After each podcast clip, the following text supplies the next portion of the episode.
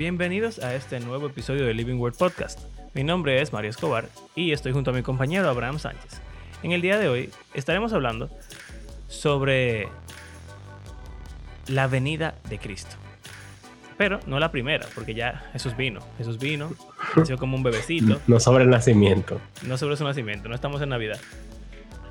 Eh, sino de su regreso. ¿Cuándo? Pero él Jesús nació en vuelve? Sukkot, Que fue como por ahora, en esta fecha más o menos. no como en septiembre. Ah, ¿verdad? ¿Y cuál es la, la que es por ahora? Ah, es Purim. Oh, Pascua. ah, Purim fue hace par de semanas. Sí. Ahora es Pascua, Semana Santa. Ahora es la Pascua. Bueno, no importa. El punto es que Jesús va a volver. Y nadie sabe el día ni la hora. Ni siquiera Jesús sabe cuándo él va a volver. Eso es raro. Lo cual es preocupante. Pero nosotros, Mario y Abraham, sí sabemos. Así que vamos a hablar de eso. Aquí vamos.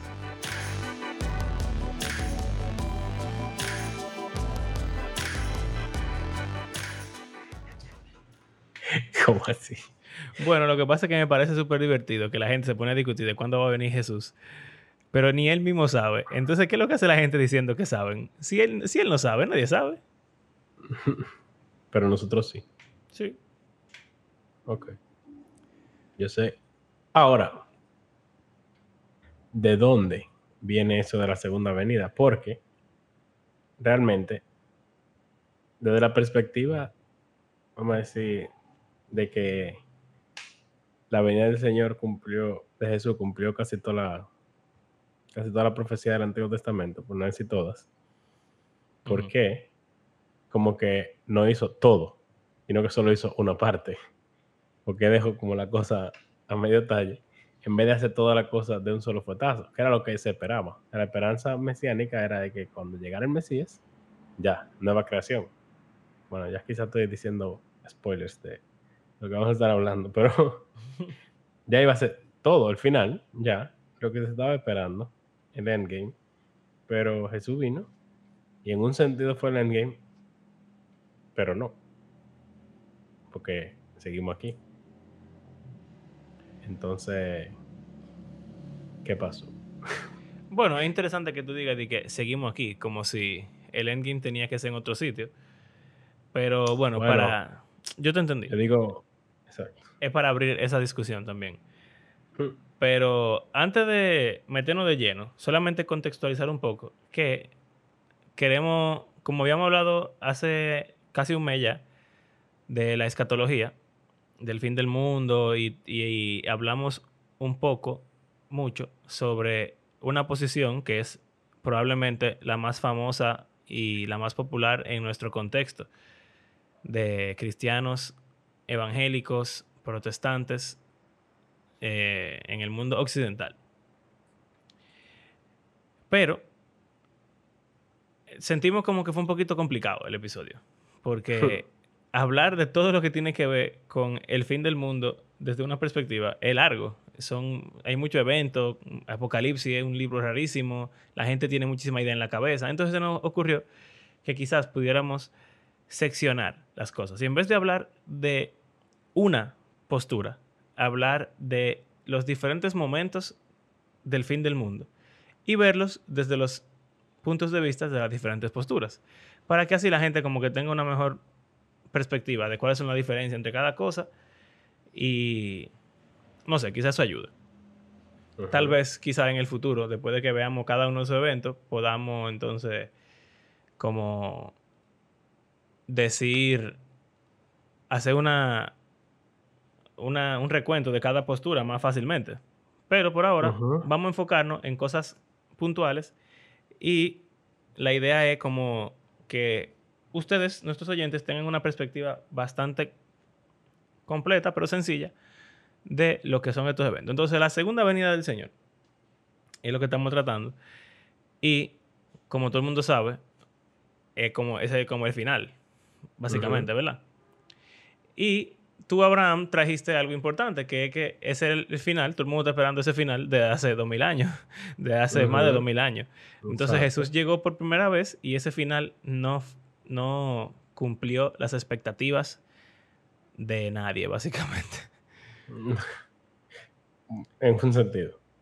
Entonces, tú dices que en un sentido lo hizo y en un sentido no lo hizo. ¿En qué sentido no lo bueno, hizo? depende de, depende de quién le preguntes.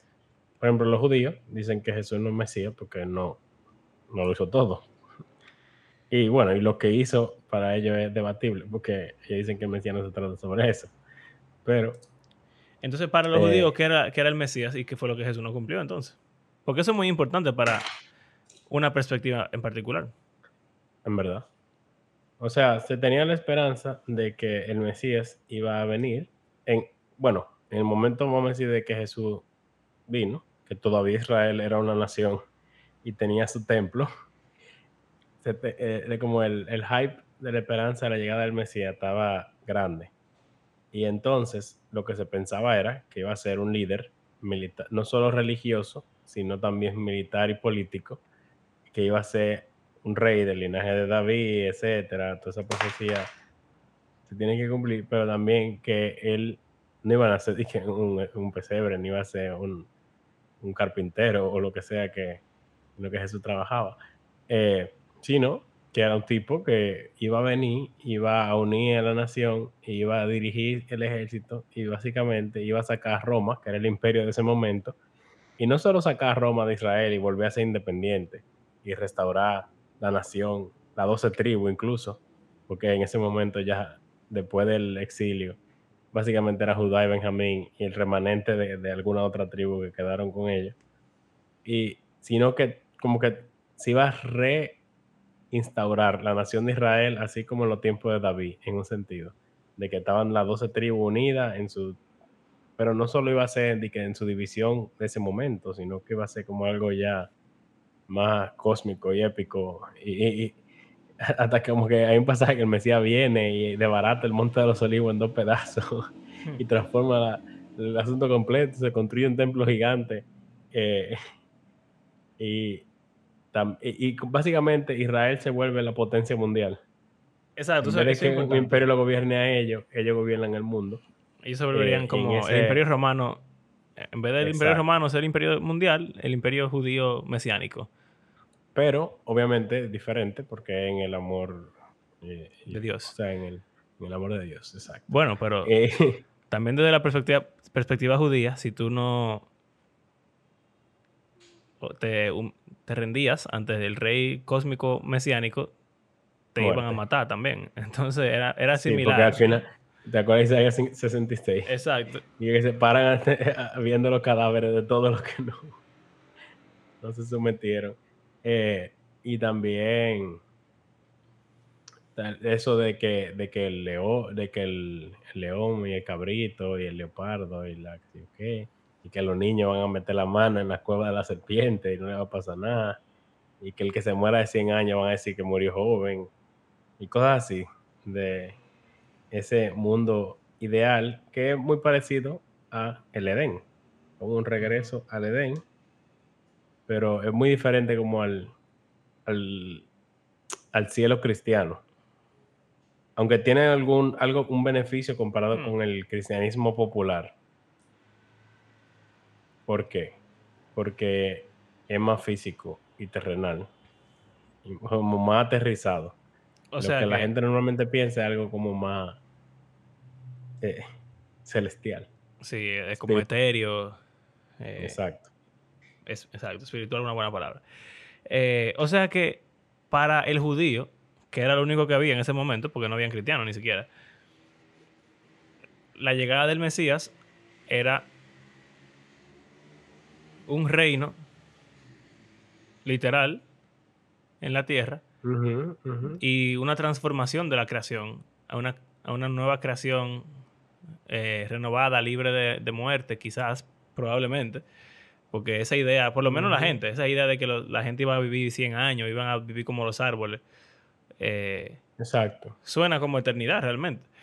Eh, y la paz absoluta, como en el Edén que tú mencionaste, en el Edén ellos vivían por siempre. O sea, es como Combinar una idea de un reino, un imperio global con el jardín del Edén y entonces juicio para los enemigos de Dios, de- o sea, de Israel, porque los enemigos de Israel son los enemigos de Dios. las naciones paganas iban a ser destruidas a menos que se arrepintieran y se unieran y fueran como vasallos de ese reino mesiánico que iba a ser perpetuo, básicamente. O sea, ya de, ahí para adelante, eso nunca se iba a acabar. Y, ni siquiera está como el hecho de que el Mesías no iba a morir per se, porque habla como de que él tiene descendencia en Ezequiel. Sí, es verdad. hay una tierra que es del Mesías y su familia en un sentido. Al mismo tiempo, el tipo es como, bueno, se le llama David. Exacto. y, y al mismo tiempo como sacerdote, porque como que puede entrar al templo. Eh, er, si tú tratas de combinar todos los profetas en una sola, como que todos son verdad al mismo tiempo, literalmente como tal cual como cada uno dice, es como complicado buscar cómo, cómo va a funcionar eso. Bueno, yo creo que la idea más fácil es David.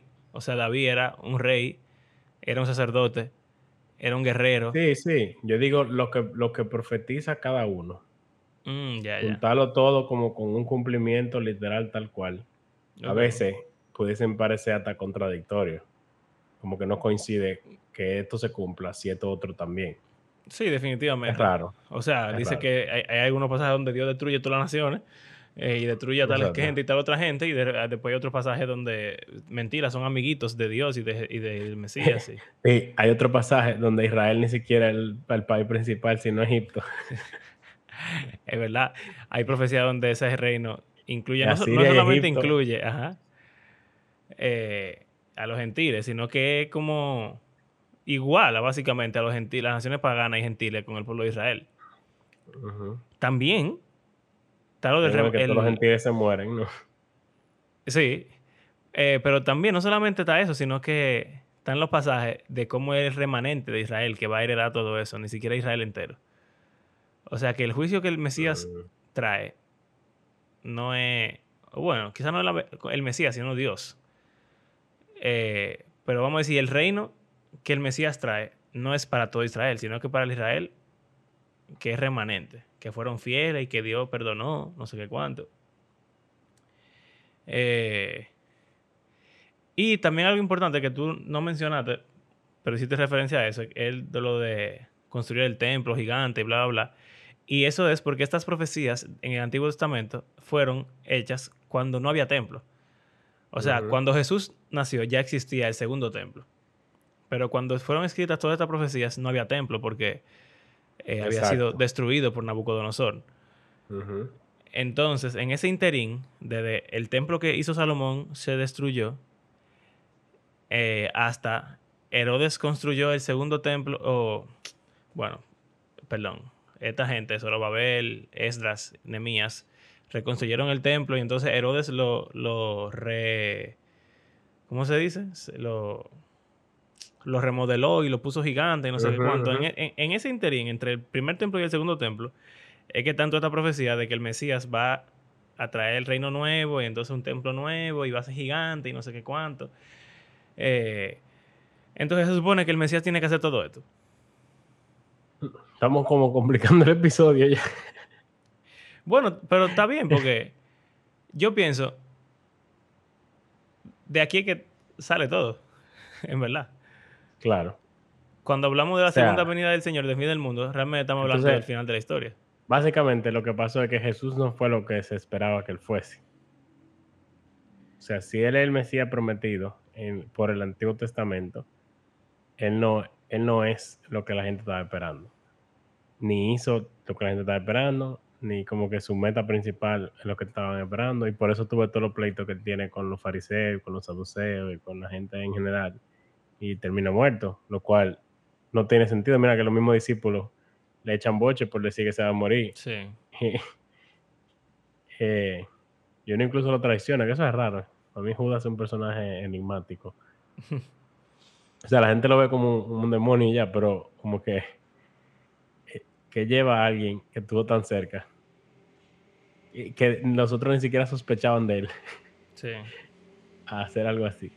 Pero bueno, eh, o sea, y la resurrección y todo eso, y, el Pentecostés, más o menos se había profetizado algo del Espíritu que iba a llenar y que sé yo qué, pero como que todo fue tan diferente a lo que todo el mundo pensaba. Y el reino que él vino a inaugurar fue tan diferente al que la gente estaba esperando. En vez de ser un imperio político, militar, y social, etcétera, civil, es más algo espiritual en un sentido, o casi todos los sentidos, eh, sobre cómo Jesús tuvo victoria sobre la muerte y ahora tiene autoridad sobre el cielo y tierra. Y básicamente ya su reino comenzó. Y tú puedes ser parte de ese reino. Entonces, eso crea un problema. Eso crea un problema. Y de ahí es que, en verdad, parten, parte yo creo que la diferencia principal entre las posturas escatológicas es que o Jesús cumplió todo, o casi todo, o Jesús no cumplió todo. Sí, o sea, evidentemente, esa idea que, estábamos planteando al principio de un reino eh, normal, un imperio, en, esta tierra, eh, como el jardín del Edén, no ocurrió. Entonces Jesús fue, en, en un sentido muy real, fue muy anticlimático. O sea... Claro. Tú estás esperando que se acabe el mundo. Y al final llega este tigre hablando de amor y paz y, una cosa espiritual, pero al final nada cambió realmente. O sea, en un sentido. En un sentido, en el sentido más objetivo y global, nada cambió. En el sentido más terrenal, eh, nada cambió. Porque estamos viendo exactamente el mismo mundo de cuando Jesús llegó, murió, y si resucitó o no, mira que aunque las repercusiones son eh, cósmicas, realmente no sabemos eso. Entonces vivimos en un mundo que pudiera ser que Jesús nunca resucitó ni siquiera. Entonces, eso crea este problema. Jesús tiene que volver otra vez. Entonces, y bueno, él mismo lo dijo. Él y causó controversia eso desde el principio. Que mira que Pedro habla de eso, de que había gente que decía que ya la resurrección pasó. E, eso es Pedro. O Pablo, no. Pablo habla a Timoteo de que hay gente que está diciendo que ya la resurrección pasó. Pero Pedro también habla. O Pedro, ya no me acuerdo. Yo hice los dos videos de. pero ya no tengo eh, que dice que la resurrección ya pasó y que el día del Señor ya, ya fue y que no sé cuánto. Y no solo eso, sino de que, que Él no va a volver. Como que. Exacto. Y que las cosas siempre han sido como son que nada va a cambiar, como que es algo 100% espiritual, porque la parte física no viene, y no lo que importa es lo espiritual y ya. Entonces es raro. Desde, desde, que se escribió la Biblia en el primer siglo, está ese, la gente, esa tensión, y algo que yo realmente, siendo honesto, me pone como a pensar, como que, pero ¿por qué tanto? claro. Todos los discípulos se murieron pensando que él iba a venir pronto. Y ya va más de dos mil años. Todo el mundo se ha muerto pensando que él viene ahorita. Y el tigre nunca llega. Y realmente es un, es un problema real. es un problema real. Hay que admitirlo, es un problema real. Sí. Ahora, ¿cómo, cómo o sea, la reacción teológica la respuesta teológica a esta realidad eh, es muy diferente. Hay gente que dice que, vamos a decir, la, postura que, compartimos la vez pasada, que se llama premilenialismo dispensacional, es, de nuevo, la más común en Latinoamérica, en Estados Unidos, eh, probablemente... En Occidente. En Occidente en general. No católico. No es la que más gente tiene, pero sí es la más. No, es la que tiene más personas suscritas, quizá, pero sí es la que suena más. Porque la mayoría de los medios, o sea, el mundo cristiano que está eh, en los medios es americano y tiene esa postura. Entonces es muy fácil. Tú estando en, en no sé dónde, en Francia y tú eres, o en Inglaterra, tú eres anglicano, que no son eso, pero lo que tú ves en el Internet viene de Estados Unidos. Entonces, vamos a decir que esa es la postura más famosa. básicamente, esta postura tiene una relación o, hace, hace mucho énfasis en esa perspectiva judía, en la importancia del pueblo de Israel étnico y nacional. Y entonces, esa idea que tiene el pueblo de Israel de que Jesús no es el Mesías, porque él no cumplió las profecías según el pueblo de Israel las estaba esperando, y según, vamos a decirlo, literalmente se ven en la Biblia. O sea, según, literalmente lo que la Biblia se ve es que iba a venir un Mesías eh, que iba a ser un rey, que iba a ser un imperio, que se iba a aparecer el jardín del Edén en toda la tierra y que, que iba a ser así y ya, ese iba a ser el fin del mundo. Pero eso no fue lo que pasó. Entonces, eh, los judíos están esperando a otro Mesías. Los premileniales dispensacionalistas creen que Jesús es el Mesías, pero su rol mesiánico terrenal no se cumplió. Eso era, esa no era parte de su, de su primera venida, sino que eso es parte de su segunda venida. Entonces, para estas personas, eh, todas esas cosas tienen que ocurrir y van a ocurrir cuando Jesús vuelva. Cuando sea que sea eso.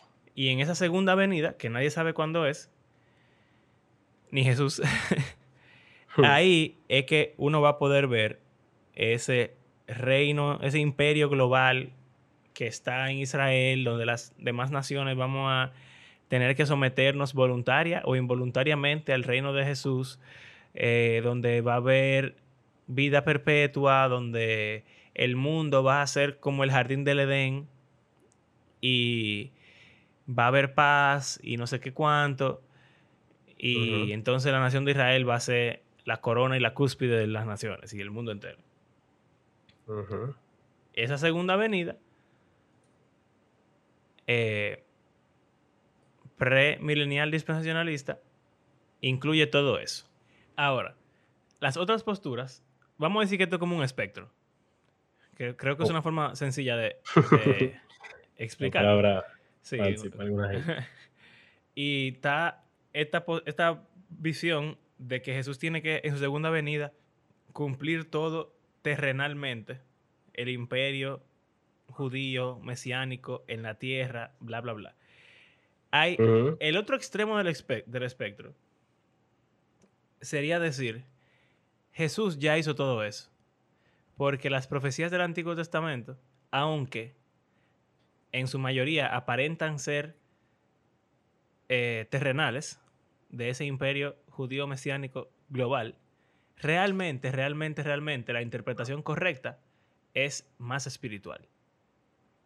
Y Jesús, cuando llegó y dijo que el reino de los cielos había llegado y que él era el Mesías y todo lo que él hizo, creando un pueblo para sí, siendo él el rey, haciendo de, su, de la iglesia sus heraldos eh, y, enfrentándose al imperio romano, pero principalmente al diablo realmente, eh, y a la muerte y todo eso, esa, e, ese era el cumplimiento real. Y el, templo que gigante realmente no es un templo físico, sino que es la iglesia, el cuerpo donde el espíritu habita. Y, y esa vida nueva es una vida espiritual que tenemos en Cristo. Y es una promesa de la resurrección y, y, eso todavía no ha llegado porque tenemos que morirnos, pero ya empezó realmente. En un sentido espiritual, ya Jesús es el rey absoluto del universo y no hay ninguna profecía incompleta, sino que la interpretación es más espiritual. Exacto. ¿Verdad? Estamos simplificando todo bastante. Esa idea es, sería o caería en, en, lo que se llama el amilenialismo que podemos explicar el nombre después, pero ¿qué importa? O sea, tenemos premilenial dispensacional, que es súper literal, súper todo literal, tiene que pasar así en la tierra, terrenalmente. Y entonces está esta, que es súper espiritual, ya, ya pasó, ya está pasando, eh, en un sentido espiritual, y todo bien. Cuando Jesús venga, entonces su segunda venida, básicamente, es como la consumación de, de todo. Él no tiene que hacer nada de esa cosa, porque ya, ya, ya están hechas. Él va a Exacto. venir a simplemente decir como que, bueno, ya. Iniciar la- da inicio a la nueva creación inmediatamente. Exacto. Que es de lo que Ah, bueno. Eso de, por la postura. Es el endgame, pues, como yo decía ahorita. Exacto. El endgame para todo el mundo es el mismo, que es importante, como quede claro. Y lo hemos dicho, que la, la creación restaurada, ya no más pecado, cuerpo resucitado para todo el mundo, Jesús, Dios reinando en la tierra, Él será su Dios, ellos serán su pueblo, y reinarán por los siglos de los siglos. Todo el mundo está de acuerdo en eso. En cielo nuevo y tierra nueva, ya sea esta o otra, pero un cielo nuevo y tierra nueva, y ya, en el estado físico. Ya hemos hablado de eso en el podcast. Y todo eso inicia con la segunda venida de Jesús. La segunda venida. Ahora, ya sea después de mil años o inmediatamente llega, es el, es el final. Que no es final, sino el principio. el principio. El, principio- el final de, la- de esta creación y el inicio de la próxima.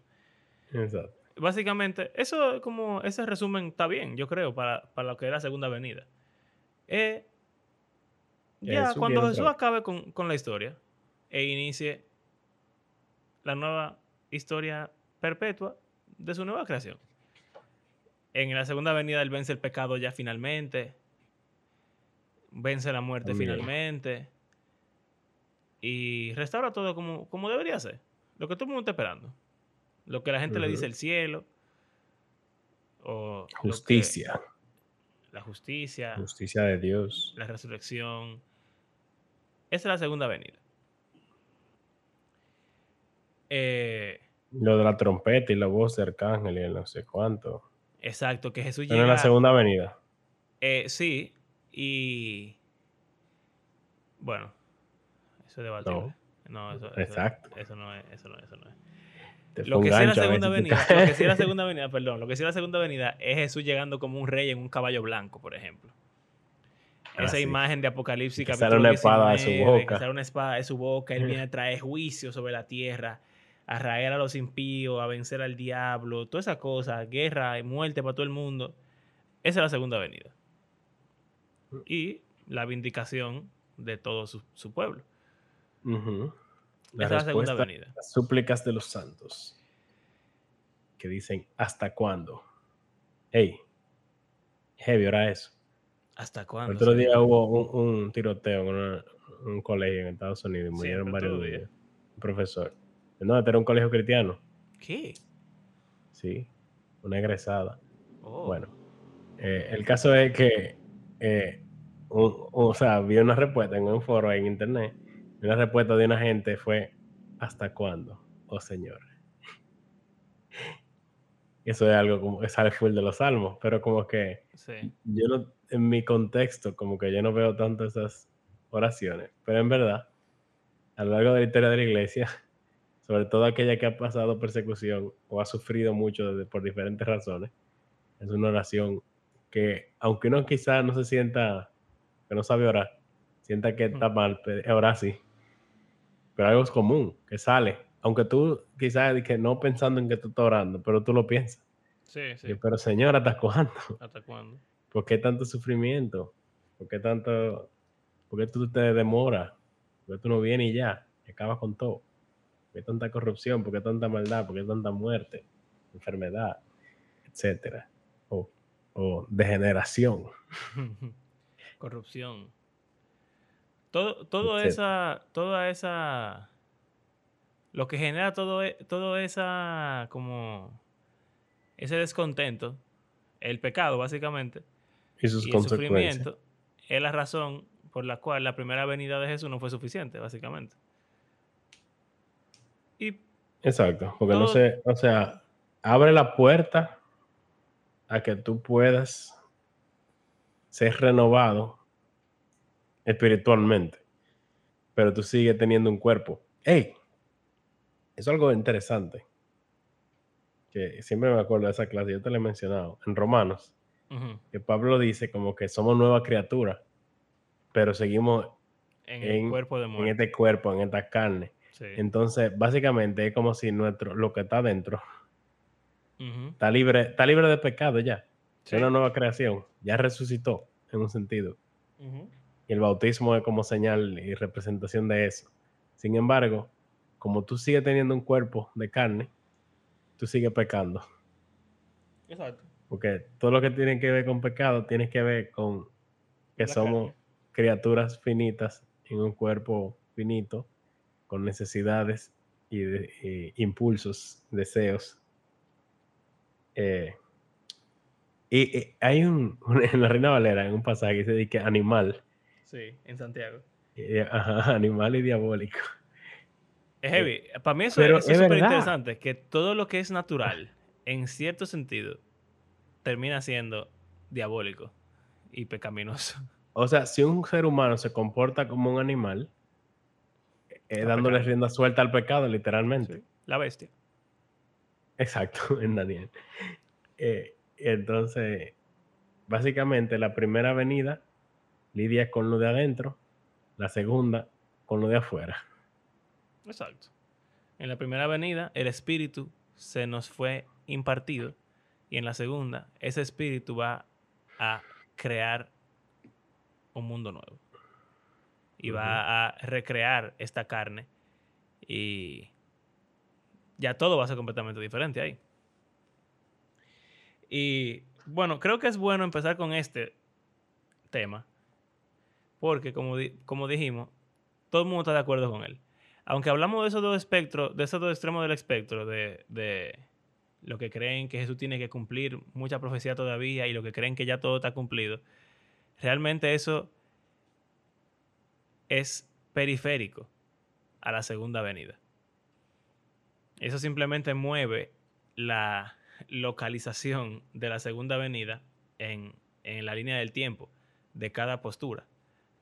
La adelanta, la atrasa, la vuelve un poquito más complicada quizás, eh, o la rodea de más cosas que tienen que pasar más cerca o menos cosas, pero al final todos los cristianos de la historia hemos creído siempre que cuando Jesús vuelva, todo se va a arreglar.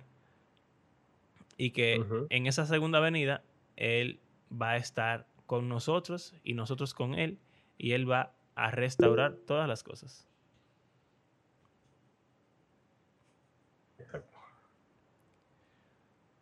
Heavy. ¿Qué más se dice de la segunda venida? Ya cuando hablemos de rapto, como que se aclaran algunas otras Ahí se aclaran alguna otra cosa. Es heavy porque empezamos básicamente hablando del milenio. Exacto. Pero. Lo que algunos le llaman. Bueno.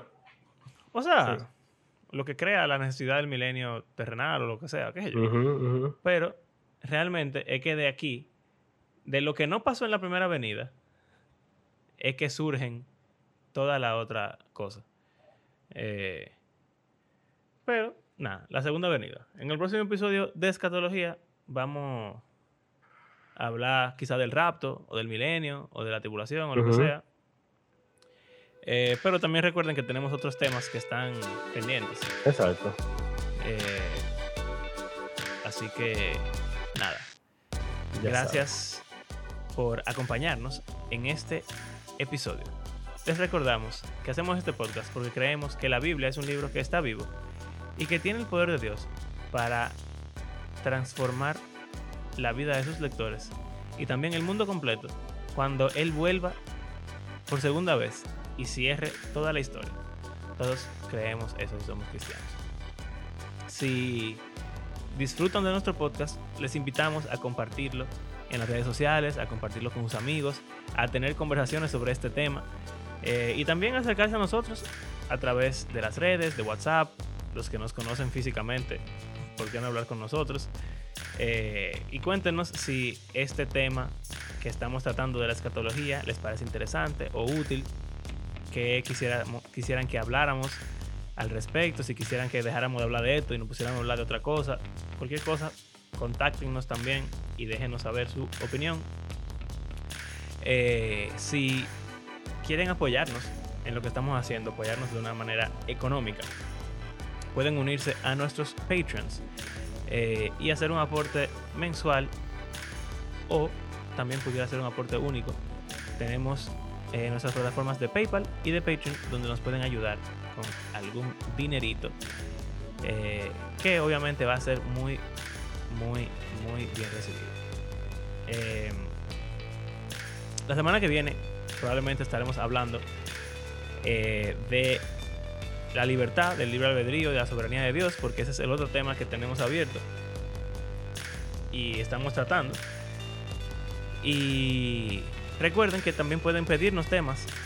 Muchas veces cortamos con lo que sea que estamos haciendo y no podemos hablar de, temas que tenemos ahí. Por ejemplo, tenemos uno que vendrá pronto sobre si las cirugías plásticas y otros procedimientos estéticos son pecaminosos o no.